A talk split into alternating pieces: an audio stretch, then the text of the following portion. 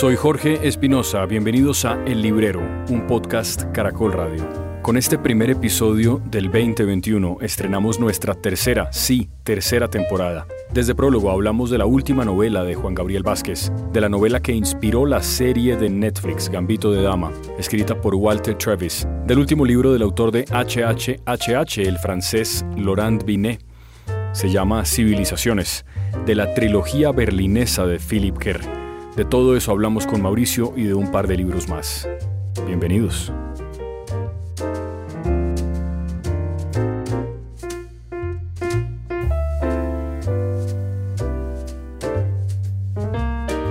Ay, Dios mío, yo ya no puedo pedirle más perdón a los oyentes, sobre todo, y a usted también, Mauricio, porque es que ya no sé qué más inventarme, ¿qué hago? Tomar un curso de respuestas rápidas, pues, mentiras contundentes. No, de verdad.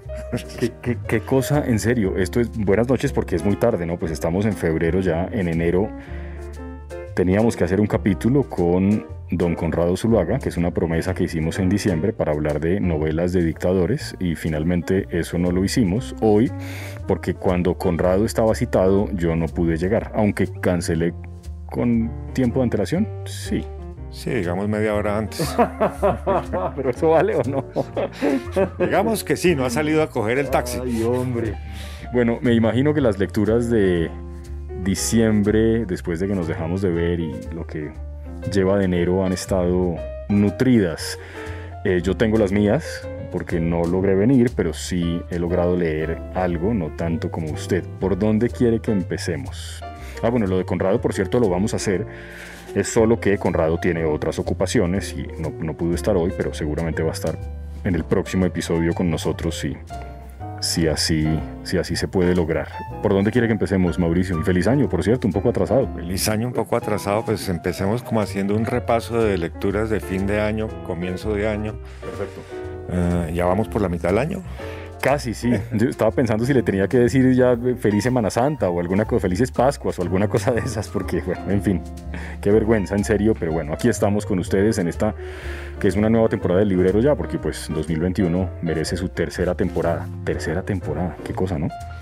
Tercera temporada, sí. Mm. Y espero que haya muchas más. Sí, sí, la temporada del año pasado que tuvimos el último episodio hace exactamente un año, hablando del gato pardo, y después de eso tuvimos que dejar de hacer el librero durante varios meses por cuestiones de la cuarentena. ¿no? Ya ha pasado casi un año. ¿Y entonces qué? ¿Estuvimos sin hacer librero en enero y febrero y marzo y abril del año pasado? Creo que alcanzamos a hacer hasta febrero, última semana de febrero o primera de marzo y luego nos volvimos a encontrar como en junio, porque encontramos que la forma de podernos comunicar era a través de Telegram, cuya experiencia creo que no fue muy grata para ninguno de los dos. Eso es un poquito aburridor a punta de mensajes de voz. Sí, fue lo más aburrido del mundo. Pero bueno, ya estamos aquí, entonces hagámosle. Listo. Eh, ¿Por dónde quiere empezar? Usted me mencionó varios títulos. Bueno, yo creo que yo en diciembre me leí este librito de Gambito de Dama. Ah, el de la serie, de Netflix. es un libro fácil de leer. y era bueno, pues digamos, uno en diciembre siempre sale de la librería muy cansado. Es un libro fácil de leer, eh, hay que entender un poquito de ajedrez. Yo no he visto la serie. Sí, ese libro. Yo no he visto la serie. Es una novela bien escrita, mm, entretenida, y es la historia de una mujer superdotada para el ajedrez. Y digo, ahí hay que entender un poquito de ajedrez porque habla de la salida de Alequín, la defensa de no sé quién, sí, todas estas cosas que yo alguna vez en mi vida estudié, entonces sabía de qué se trataba, pero no sabía cómo era. es, es, un libro que se deja leer fácil y sin, sin mayor trascendencia, digamos. Yo vi la serie, al contrario, me pasó, yo no, no, de hecho no estaba ni siquiera muy seguro que ya estuviera la traducción. Vi la serie. Es una novela vieja. Eso estoy viendo, del 80 o por ahí. Creo que de los 70, no sé. 1983, ahí está. Sí, casi, sí, finales de los principios de los 80. A mí la serie me pareció muy buena, me parece que la actuación de ella es fantástica. Eh, lo que no sabía es que el libro ya también existía. Si usted nunca ha jugado ajedrez, ¿se le complica la lectura? No, no, no, no, porque, porque digamos el eje central de la narración es ella y todo su problema personal de cómo enfrentar la vida y cómo no dejarse derrotar por la vida y a veces caerse, caerse, caerse y lograr finalmente levantarse, ¿no? Eh, drogas, sí, como en la serie. Eh, Sedantes y cosas de esas que tomaba. sedantes y alcohol, sí, en abundancia, sí, sí, sí. Ah, bueno, Walter Tevis Gambito de Dama, asumo que es gringo, el escritor. Sí. Sí. Sí. Bien. Pues entonces digamos que esa fue una lectura de final de año, o de- durante la temporada de diciembre, que uno llega muy cansado a su casa después de un día vendiendo libros y se deja leer. Ya una vez me liberé de la, ¿Del cansancio? del cansancio, me leí dos o tres cosas, a cual más mejores, como diría. Uy, pero qué lindo. Me leí la última novela de Loren Binet. Yo creo que yo le hablaba a usted de HHH. Sí. Le he hablado de la séptima función del lenguaje, que son dos novelas que me han gustado mucho. Y esta en específico, que se llama Civilizaciones, me la gocé de la primera página a la última. ¿Por qué me la gocé tanto? Porque es una historia en que los indígenas eh, americanos son los conquistadores de Europa. Sí. Entonces la historia comienza, además todo el fondo histórico está sin trastocar, ¿sí? es el fondo histórico que fue. O sea, es em, minuciosa en su Sí. narración histórica. Entonces la, la historia comienza y es importante esa parte con un pequeño capítulo sobre los vikingos, de cómo los vikingos eh, encontraron a Groenlandia y después cómo una parte de esos vikingos bajaron por toda la costa americana. Y es importante porque hay un intercambio cultural y en la medida que hay ese intercambio cultural los vikingos enseñan cosas a esos indígenas y los indígenas al contrario.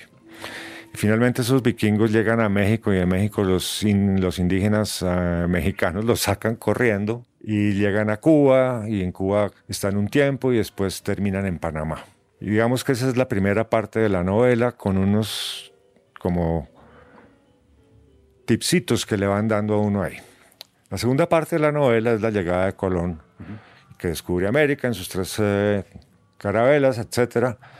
Y este buen Colón, pues quiere cambiar chucherías por oro, por oro, y es la fiebre, o sea, la fiebre del oro es, está expresa, manifiestamente expresa en, en- en la novela, y resuelve llevarse unos indígenas para España para mostrárselos al rey. Cosa que no le gusta mucho a los indígenas. ¿Y al rey? no, porque nunca llegan a donde el rey. Ah, ya. A los indígenas no les gusta, entonces empiezan a tender una serie de emboscadas, sacan las naves de Colón y las hacen recalar en la, en la playa para que no puedan huir, y una serie de emboscadas hasta que no queda ningún conquistador, excepto Colón, es el único que sobrevive a esa expedición. Y queda ahí, y hay una niñita, la hija de una princesa, que se encariña con el viejito. Y el viejito le enseña a hablar español y le cuenta de dónde viene y que es Europa y de los emperadores y los reyes, ta, ta, ti, ta, ta, ta, ta, ta, ta. Después tenemos que el emperador Inca ha muerto y viene la guerra por el poder entre sus dos hijos Huáscar y Atahualpa, Sí. donde lleva las de perder Atahualpa, que lo empujan, lo empujan, lo empujan por el norte, por el norte, por el norte, hasta que finalmente llega a Cuba. En Cuba, el cacique cubano le dice que bienvenido, pero de pronto se enteran de que Huáscar está llegando a Cuba. Y entonces le dice, mire, nosotros sí queremos estar aquí en paz, maestro, a usted le toca irse. Entonces, aquella niñita que había conocido a Colón ya no es una niñita, sino es una hermosa princesa que anda desnuda, Oh, con una gargantilla de oro aquí, sí. y le cuenta a Atahualpa las historias que le había contado Colón. Y le dice, pues mire, usted nada pierde, mira, y yendo a ver qué encuentra por allá, de lo que me contó este señor. Ahí están las naves ya podridas en la playa, cópielas y haga una nave y se va a buscar eso y, y así Huáscar no nos viene a, a sobar la vida. Dicho y hecho, Atahualpa hace su nave, ella se va con Atahualpa y llegan a Europa, entran por el Tajo y encuentran a Lisboa destruida, la gente muy asustada y es que acaba de ocurrir un terremoto. Si usted tiene la curiosidad de entrar y mirar terremoto en Lisboa en 1500, va a En efecto. ese terremoto sí sucedió.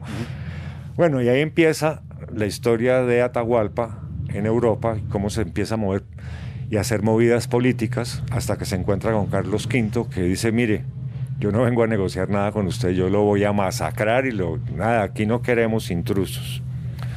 Entonces, como siempre, los intrigantes españoles le aconsejan a Atahualpa esto, aquello y lo otro. El hecho es que traicionan a Atahualpa, los españoles, pero en la traición algo sale mal y los mismos españoles acaban matando al emperador. Entonces Atahualpa muy astutamente nombra al hijo de Carlos V emperador y él se autodenomina canciller. No le voy a seguir contando más la novela. El hecho es que todo el fondo histórico sigue funcionando como funcionaba Europa en esa época. Lo que pasa es que en un momento dado Atahualpa llega a ser el emperador, es un libre pensador, decreta la libertad de cultos, entonces se gana a los judíos y se gana a los moros y empieza a dominar, a dominar Europa, pero además eh, Fernando de Habsburgo está reclamando el imperio para sí. sí y entonces otra jugada táctica de Atahualpa Tremendo. empieza a traer oro de las Indias, porque se dio cuenta que lo que le interesaba a los europeos era el oro y la plata. Y entonces empieza a, dominar el mundo. Está la historia con los banqueros europeos, que son los mismos que habían estado prestando plata durante todo el, tiempo de Carlos V, está Francisco I en Francia, los Países Bajos ocupados por los españoles, y así va transcurriendo. Finalmente Atahualpa es traicionado, y vienen una serie de sucesores, pero hay un mundo próspero en Europa. Y el capítulo final, si no se lo puedo contar, porque eso es una maravilla, cómo mm. termina esa novela. Binet, eh, hagamos un contexto de, de los, eh, para los oyentes y para aquellos que no han oído nunca de Binet. Binet es un tipo joven, es un escritor francés que ganó el premio Goncourt, muy prestigioso en Francia, por una novela que usted mencionó, HHHH, que si no es su primera novela, es la segunda, no, no sé si es la primera o... Yo no sé, yo no tengo referencia a más novelas de él. Pero esa novela, que no tiene nada, bueno, en su, en su cariño por la historia o por un episodio histórico, pero salvo ese detalle, que de pronto no es menor, no, no tiene nada que ver, esa novela de Binet eh, que tiene ese título tan extraño, HHHH, que es en alemán las primeras frases de El cerebro de Himmler es Heydrich, creo. ¿Sí? Eso es Himmler, Heydrich y Hitler. Y, eh, exacto. Y entonces... la otra H es minúscula. Y la otra H es minúscula, sí. Y, eso es, y es básicamente la historia de la famosísima operación antropoide, ¿no?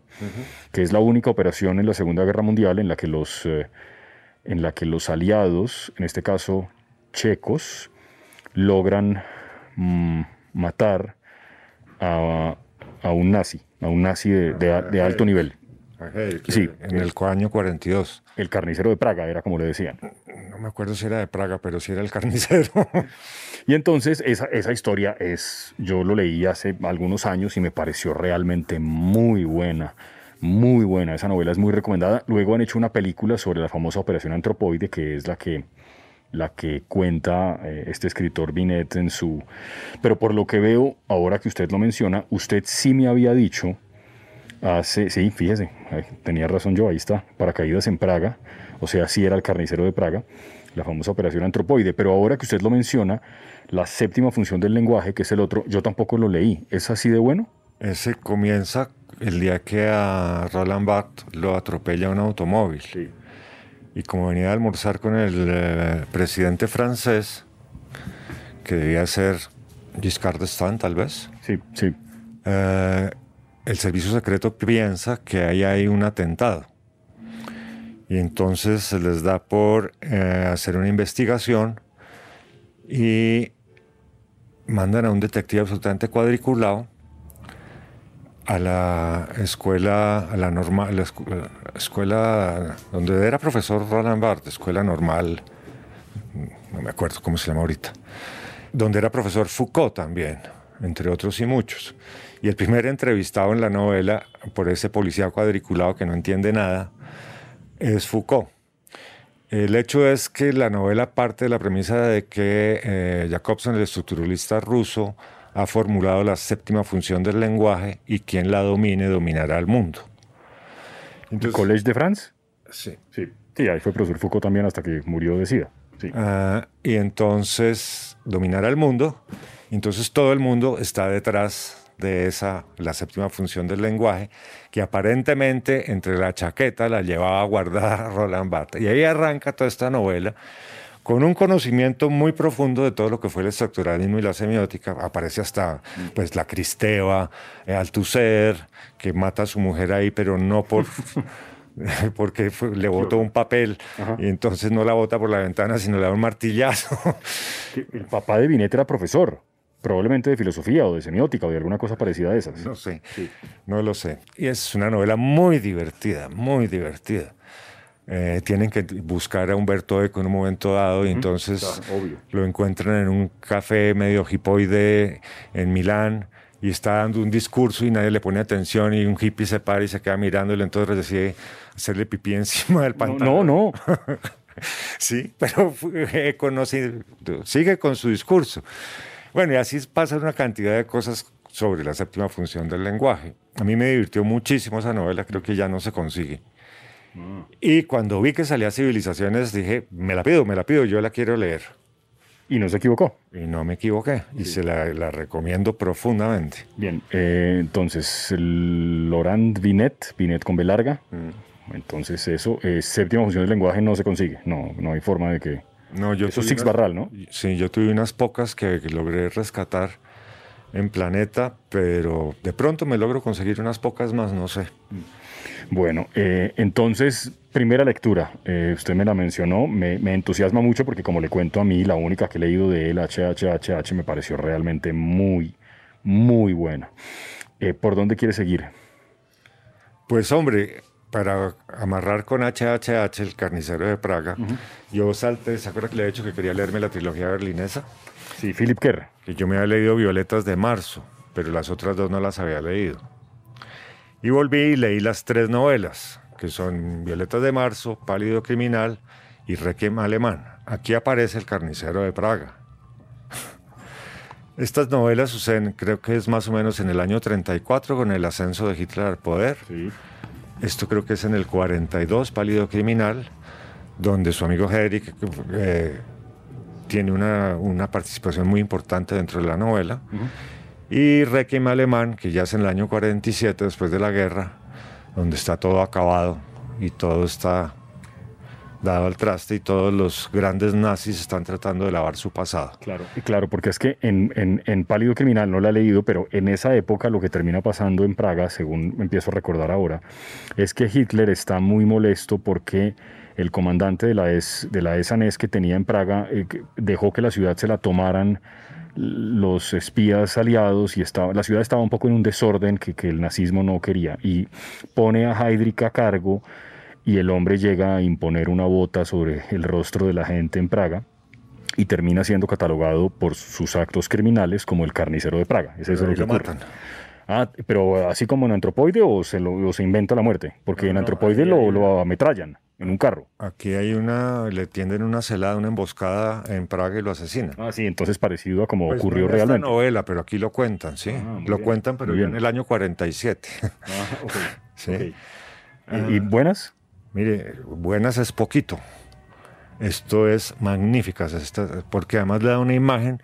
Esta es la historia de este detective. Bernie Gunther había sido eh, policía y había sido muy famoso porque había desenmascarado a un criminal, pero se retira por el cariz que está tomando la policía en Alemania, precisamente comandada por Hedrick en ese momento, y entonces abre una oficinita de detective privado y en la oficinita de detective privado no es que él vaya a buscar maridos infieles o esposas infieles, sino se enfoca en casos de corrupción y demás. Y sobrevive con su oficinita. Ahora, siempre en su oficina le caen los nazis a sobarle la vida.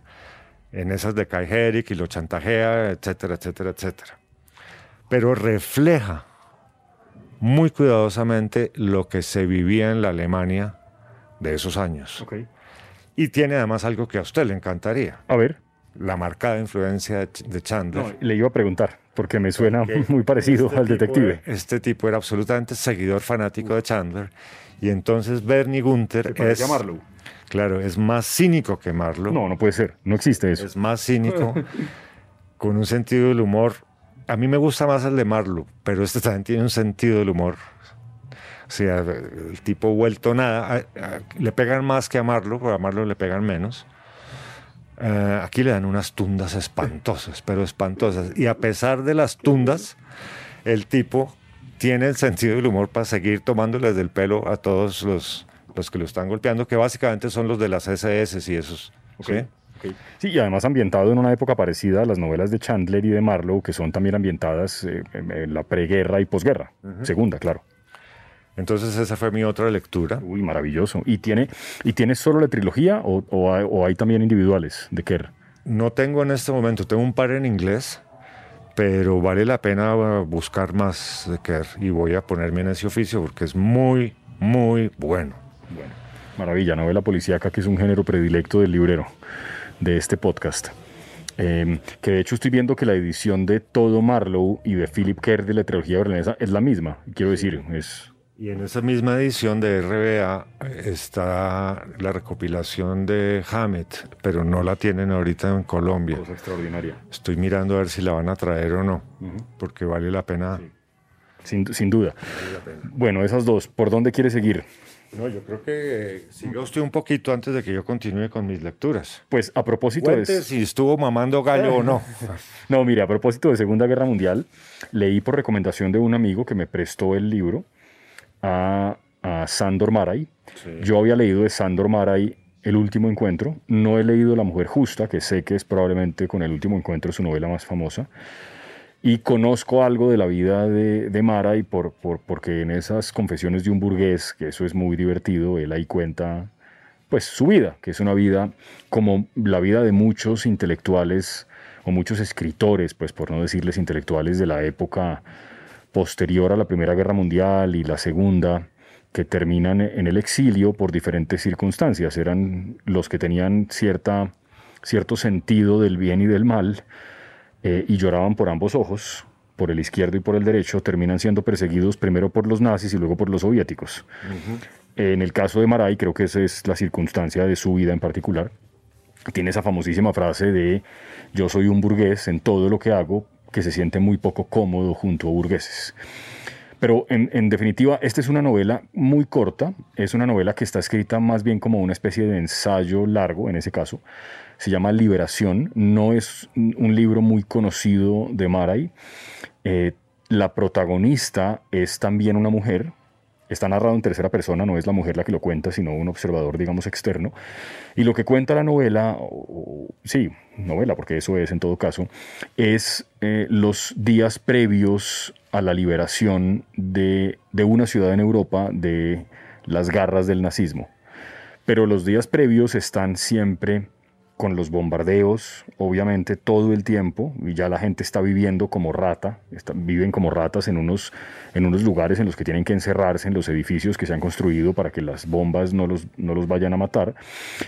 Y es la historia de esos últimos días y de esta mujer que está esperando poder salir de ahí para ir a buscar a su padre, que es un intelectual muy importante al que el nazismo eh, ha desprestigiado porque nunca los acompañó en su afán de conquistar Europa. Es, es un intelectual que, matemático que dice yo no puedo comulgar con eso y por lo tanto lo persiguen y lo quieren matar y él termina escondido en, en, una pared, detrás de una pared, como, uno se, como uno se imagina que fue la pared en la que, no sé, terminaron escondidos muchos otros durante la Segunda Guerra Mundial. Y es esa historia, es esa historia de esta mujer esperando que llegue el momento de poder salir a buscar a su papá y de todo lo que pasa. Al final del libro hay una conversación que ella tiene en un idioma que no es el suyo, porque el soldado ruso solamente habla ruso y ella pues habla solamente húngaro.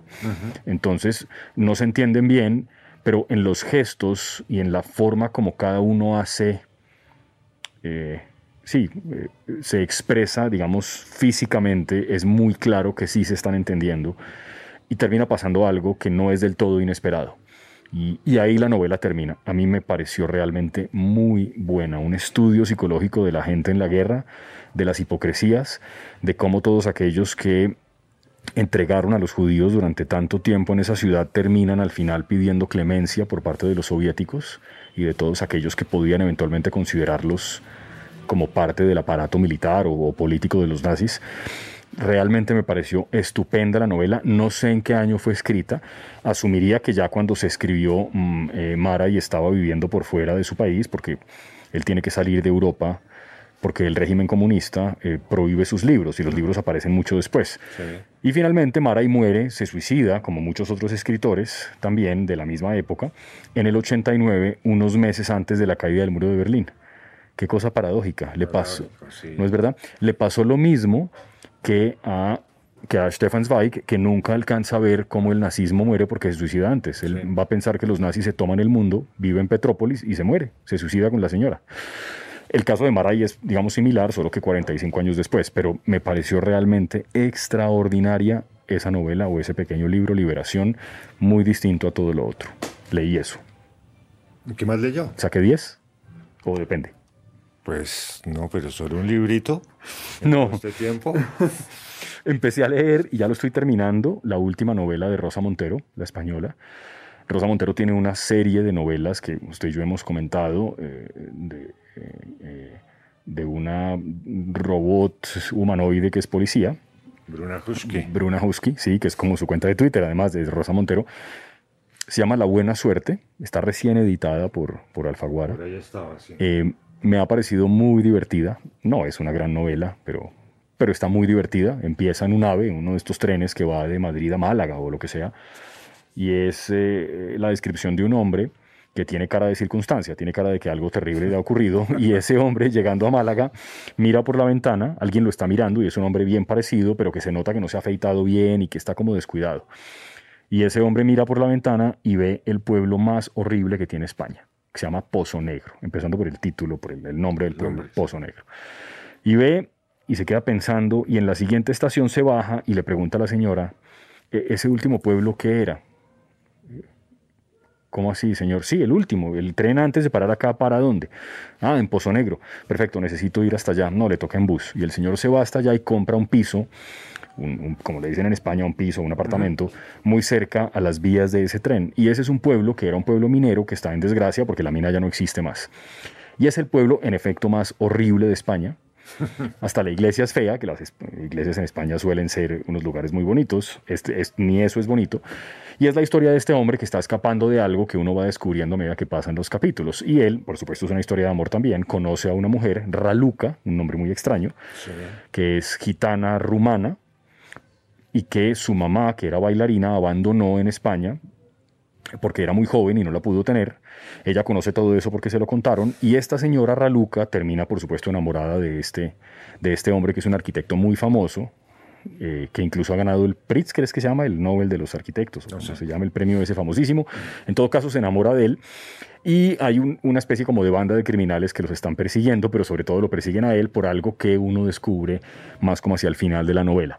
En fin, me ha gustado. A mí lo que pasa es que me parece que Rosa Montero tiene un gran sentido del humor y me gusta cómo escribe. Eh, así que me ha acompañado estos últimos días. Leí esas dos novelas y una tercera de la que creo que vamos a hablar en un ratico. Claro, pero hablando de Rosa Montero se me ha olvidado, yo me releí la ridícula idea de no volver a ver. Es linda, ese libro es lindo.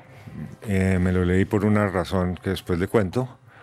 Yo ya lo había leído porque yo tengo esa novela, me la regaló ella a mí cuando vino a lanzarla a Colombia. Marie Curie.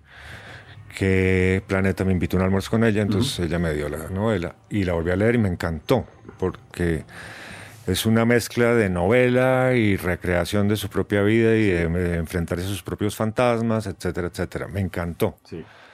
Pero también me releí, por otra coincidencia, de aquí para adelante son relecturas, todo lo que le voy a contar. Maravilla.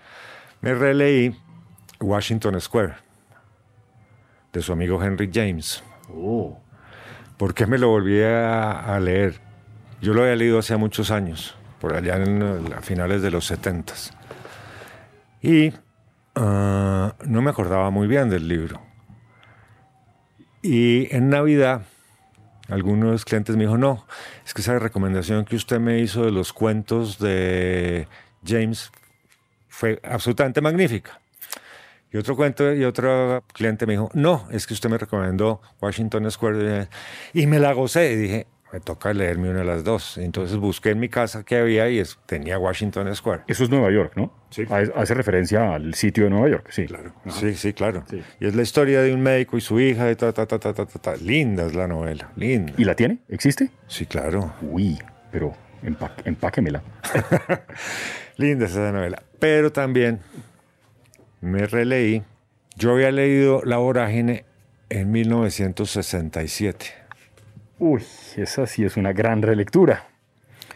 Y entonces empecé a, leerme la vorágine. Pero ahí sí, como, en, como hablan los billaristas, por un tastas, decidí coger también al mismo tiempo El río de Wade Davis, el libro que yo había leído hacía mucho tiempo, con el cual tengo un misterio que algún día tendré que aclarar, porque yo creo que ese libro me lo regalaron a mí antes de que saliera. ¿Verdad? Sí, yo no entiendo. Después le explico porque Davis, Davis murió, ¿no? ¿Ah? No, él murió. No, ¿Está por ahí? Uy, qué pena con el señor Davis. No, no. Si el otro día salió en la televisión hablando sobre su último libro, El río Magdalena. Mm. Bueno, en fin, qué pena con él. No, el que se murió fue Schultes, que es sobre que es el etnobotánico sobre el cual hace referencia el río. Pero el río es todo el tiempo en el Amazonas. En la sí, sí, claro. Y la vorágine también, entonces por eso le digo que fue como un tastaz. ¿Y terminó las dos? Y terminé las dos también. Y de ahí, no me acuerdo a qué brinqué.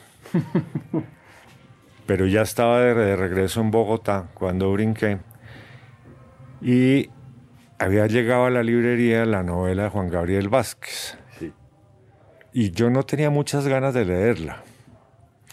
Porque no me llamaba la atención el tema, ¿sí? La vida de Fausto y Sergio Cabrera, pues no me llamaba la atención. Pero pero como acabé una noche, como a las diez y media de la noche, una novela, que no me acuerdo cuál era, y no tenía como, como no me gusta coger otra porque no le cojo ritmo y no le cojo la musicalidad, dije, ¿qué hago ahorita a las diez y media? ¿Dormir? ¿Cómo así? No, que dormir, hombre, eso está empezando el día. Ah, bueno, perdón. Ah, entonces tenía la novela ahí, la de Juan Gabriel. Y dije, voy a leerme las primeras páginas. Y se quedó. Y de pronto me di cuenta que ayer eran las 2 de la mañana. claro, por supuesto. Y me la leí toda, como todo lo de Juan Gabriel. Es muy bien escrita, realmente muy bien escrita. Y hace de un tema que podría ser muy aburridor, un tema muy entretenido. Sí. Volver la vista atrás se llama. Volver la vista atrás. Verso de Machado, ¿no? Machado, ¿no? Está, sí, está dividida en tres partes. Sí, cómo no. La segunda parte, a ratos patiné. Esa es la parte en China. Esa es la parte en China con la revolución cultural de Mao. Sí. Ah, y el abandono, porque eso no tiene otra palabra que el abandono de los dos niños Cabrera por parte de sus padres para que se hagan unos buenos proletarios y revolucionarios. Uy, sí, una cosa. Eso me pareció terrible. Y leída desde hoy es una cosa completamente absurda e irracional. Sí, la revolución cultural eh, de Mao. Sí, sí, sí y todas las cosas de la reeducación y todo aquello que yo me acuerdo haberlo leído y haberlo hablado con mucha gente en los años 70. Eh, y la tercera parte de la novela, que es cuando estos dos muchachos jóvenes, deben tener que 16 y 14 años, sí. Eh, la parte que estos muchachos ingresan a, al EPL. Al EPL. Y después la forma un poco abrupta de salir de ahí y regresar a China y finalmente cuando Cabrera decide hacerse cineasta y el enfrentamiento con su padre, ¿no? que lo aleja definitivamente. Sí. Mm, me pasó lo mismo. A mí no me interesa, pero bueno, pues me la, me la enviaron de la editorial y a mí no me interesaba mucho el tema. De hecho, ni siquiera sabía que estaba Juan Gabriel escribiendo sobre la historia de Sergio Cabrera y de su papá y de la familia Cabrera. Pero leí la primera página y me quedé.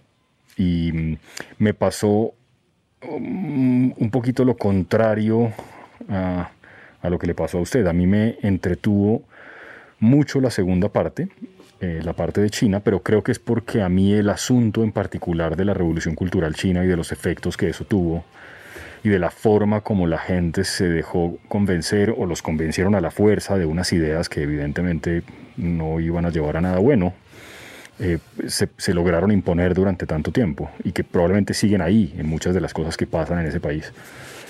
Y, me recordó inmediatamente a una lectura que hemos comentado en el podcast, que es la de Cisnes Salvajes de Jung Chang. Es un poco la misma historia, solo que Jung Chang obviamente, por la naturaleza del libro, lo cuenta de una manera mucho más detallada. Claro. Pero es lo mismo, es eh, el asunto de los estudiantes y de cómo linchaban a profesores que cometían el pecado imperdonable de sugerir que los misiles americanos podían ser muy buenos porque no sé qué, entonces por, ese, por el simple hecho de decir eso los acusaban de ser anticomunistas y de estar en contra de Mao y ser proamericanos y los cogían a golpes en los colegios, una cosa realmente atroz. O, cambiar la luz del semáforo, ¿no? Lo del semáforo, una de las cosas que más me impactó de esas imágenes que probablemente se van a quedar en mi cabeza eh, de mis lecturas por siempre, es esa imagen en el libro de Jung Chang explicando a la señora el debate ideológico sobre el color del semáforo, porque si el rojo es Mao y el rojo es el, progreso y el avance, eso no puede significar detenerse. Entonces se cambiaron los colores. No, una cosa que uno dice, pero no puede ser, ¿me están hablando en serio? Eh, y sí, por supuesto que es en serio, eso pasó. Eso pasó, pero ya lo arreglaron otra vez, ahora son normales. sí, ahora tienen es unas cámaras que siguen a todo el mundo haciendo todo lo que hace, eh, pero sí, lo de las cámaras, ya no hay problema de que usted se detenga cuando el semáforo esté en rojo, que sí pasaba. Pero eso a mí me entretuvo esa parte, aunque como le cuento, salvo la experiencia particular de los dos hermanos Cabrera y de sus padres en el hotel y tal, que, eso pues es nuevo, yo conocía un poco lo otro que él cuenta ahí. Y la tercera parte del EPL me parece interesante, pero me, pero me gustó menos que, que la segunda parte del libro. Eh, en todo caso, me parece que, como usted dice, es una, pues, está muy bien escrita. No sé si exactamente es una novela, creo que, creo que no. Es... Yo diría que sí es una novela. Sí, bueno, sí. sí. Porque al fin y al cabo la vida es una novela. sí. Y es verdad que la vida de Sergio Cabrera eh, pues es muy interesante, ¿no? Es decir, es un hombre que vivió unas cosas extraordinarias durante su vida, digamos, hizo parte de la historia, casi. Sí, realmente sí. sí. Ah, bueno, ¿y usted la acabó? La acabé, sí, sí, esa la terminé. Antes de, leer la de Rosa Montero, terminé, terminé esa. Y sí, sí, me gustó mucho. A mí, a mí me parece que Juan Gabriel, pues hombre, no necesita mucha presentación. Es un tipo que escribe realmente muy bien muy bien. No diría que es mi libro favorito de Juan Gabriel, no, pero está muy bien. Sí, sí. realmente muy bien escrito. Sí, sí, sin duda. Eh, yo creo que tenemos tiempo para uno más. Pues me acabo de terminar de leer esto. Ah, me lo mencionó. Todo en vano. Walter Kempowski. Eh, sospecho que está muy bien. Me lo leí porque, como en junio, durante la pandemia, un cliente me, me escribió preguntándome por ese libro que había visto en la página de Asteroid. Y no me ha llegado, yo creo que eso llega el año entrante. Y apenas llegó, lo, lo cogí y es realmente una novela absolutamente extraordinaria. Es una novela que ocurre a finales del 44, o sea, está empezando el invierno, comienzos del 45 en Alemania, donde ya se ve que la derrota es inminente y sucede en una casa que pertenece a unos nobles, muy hacia el lado prusiano, la casa, y todo el tiempo está la cosa que vienen los rusos, ¿sí? que ya vienen los rusos, que nos van a invadir los rusos y la gente empieza a huir hacia el oeste y todos los caminos eh, se congestionan, la gente va, huye con lo que puede, pero todo el tiempo sigue presente el nazismo, sí, Hey Hitler, a cada rato Hey Hitler. Y en la casa era habitada por una mujer noble, cuyo marido era un personaje importante del régimen y que estaba en, en este momento en Italia, eh, porque era como el director de abastecimientos. Eh, en esta casa vive la señora, una tía, el niño, un criado polaco y dos criadas ucranianas. Y al frente de la casa, al otro lado de la carretera, hay una urbanización, llamémoslo así, de las que hacía Hitler, populares, que todas las casas son iguales. ¿Sí? Y entonces ahí el, el, director de esa zona tiene como envidia de esa casa y siempre trata de sobarlos y de hacerles la vida imposible. Pero ahí vienen los rusos, pero ahí vienen los rusos. Oh, mire, había momentos en que me tocaba parar, a pesar de que los capítulos son muy cortos, son capítulos de 8 o 10 páginas. Pero qué novela tan bella, tan bien narrada sobre el final de la, de la Segunda Guerra. De la Segunda Guerra. sí, es cada vez que hemos recomendado algo de, de libros del asteroide, eso es una cosa realmente buena, ¿no? Y escritores que yo no había oído del señor Kempowski nunca, pues no, no sé. Yo tampoco, yo tampoco. Pero este, este le- cliente que tengo vive como adelantado a los lanzamientos porque me contó A ver, que de ya no está aquí la novela, nuestra amiga de una de nuestras riquezas, la historia de una librería en Argel, Audomi, sí, acaba de publicar una nueva novela en, eh, en Asteroide. Que si ya me había llegado, no, no me ha llegado. no, no ha llegado todavía, sí. Pero bueno, eh, quiere decir que, ve, a veces dejarse de ver tiene sus ventajas. Eh, usted alcanzó a leer mucha cosa en, en estos días. No, estoy seguro que sí, porque o sea, a la velocidad a la que usted lee no, no tengo duda. Me antojé del libro de, de James. Washington Square. Sí, quiero le- lle- llevarme esa novela. ¿Es corto? Sí, es cortico. Entonces sí. Yo creo que de aquí a noviembre la acabo. Ah, pero que- ¿de este año o de, del otro? Mauricio, gracias como siempre. Le, le- le prometo que voy a tratar de, de cuadrar la agenda para que Conrado pueda estar con nosotros en un par de semanas, de pronto también un lunes. ¿Él puede los lunes o dijo que era que no podía esos días? No, no sé, no me acuerdo. No Sí, me ya acuerdo. fue hace tanto tiempo que... Sí. Eh, pero él como, como que prefiere más hacia, hacia el final de la semana por, por esa conversación que tuve hace años con él. Hace años, sí, sí, en el 2008, sí. Bueno, Mauricio, gracias. Y bueno, nada, pues eh, nos volvemos a oír dentro de un par de semanas para hablar de las cosas que está leyendo ahora. Yo haré el ejercicio con el libro de Henry James y le voy a llevar a mi hija un libro de Anthony Brown que se llama Me gustan los libros. Cada día me gusta más Anthony Brown, qué cosa de verdad. Es una maravilla. No, eso es una cosa muy buena. Es una maravilla, Anthony Brown. Y el otro día le llevé a ella, uy, un paréntesis de literatura infantil muy amplio, le llevé a ella, que le compré aquí a usted, dos libros de, eh, de la cerdita, ¿cómo se llama? Y eso, ¿Olivia? De Olivia, y eso le ha parecido. El de Navidad, yo lo he ya me lo sé de memoria, lo he leído 463 veces en el último mes. Ese libro, que Olivia espera la Navidad, eso me ha parecido muy bueno también. Está realmente muy bien. Olivia es una cerdita muy divertida. Pero mire, Pero usted absolutamente. Le llevó, le llevó ah, de regalo uno de un zorro que se robó una gallina, ¿o ¿no? Sí, claro. ¿Y sabe qué pasó? Que lo descuidamos y mi hijo chiquito lo cogió y casi lo, casi lo acaba. Se comió una página. No. Es muy difícil porque eh, entro en el dilema de qué hacer cuando hacen eso con los libros. Porque si se los quito, entonces no cogen los libros. Y yo lo que quiero es que cojan los libros. Entonces, no, solo de pasta muy dura para el niño, pero a veces es difícil porque como están mezclados, entonces él, bueno, parece que le gusta también los libros, cosa que me agrada mucho. Por lo menos lo sabe saborear. No, eso sí, seguro. Espero que después los pase a saborear de otras maneras. Gracias, Mauricio. Gracias, eh, Jorge.